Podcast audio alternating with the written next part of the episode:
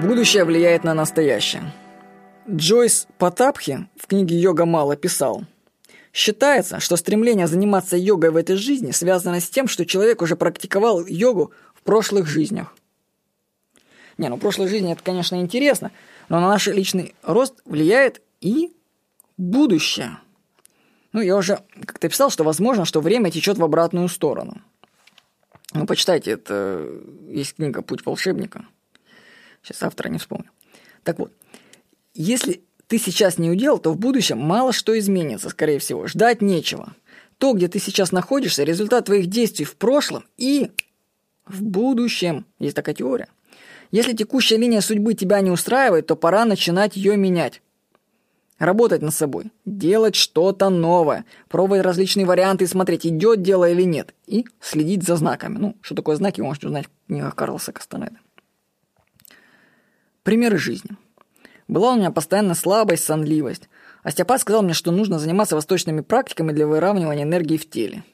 И вот тут же, после его слов, случайно рядом с моим домом открывается школа аштанга-йоги. Вы ее курс найдете на сайте ashtanga.tv. Это знак, подумал я. Иду туда и понимаю, что это мое. Вот сейчас вот закончу эту заметку озвучивать и пойду заниматься аштанга-йогой. Это последнее на сегодня, кстати.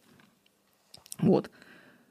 Начинаю заниматься йогой. Прогресс есть, сил стало больше, слабость исчезла. Значит, нужно продолжать заниматься. Будущее обнадеживает, раз с самого начала все сложилось так удачно. Если тебя не устраивает настоящее, то нужно начинать его менять.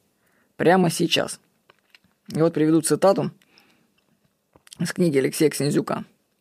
Несгибаемое намерение, а только такое намерение бывает успешным, это результат ежедневной преданности силе на протяжении многих будущих лет. Если вы обращаетесь к намерению, оно не работает, это значит, что в будущем вы будете не очень усердным практиком. Сегодня вы очень много работаете, но через год или через несколько лет, очевидно, охладеете к дисциплине.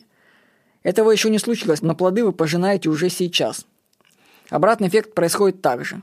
Такой вот фокус бесконечности.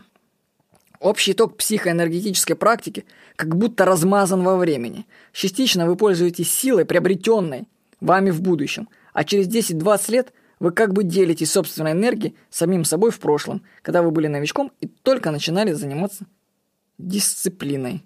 Алексей Ксензюк «Осознанное сновидение» и внетелесный опыт.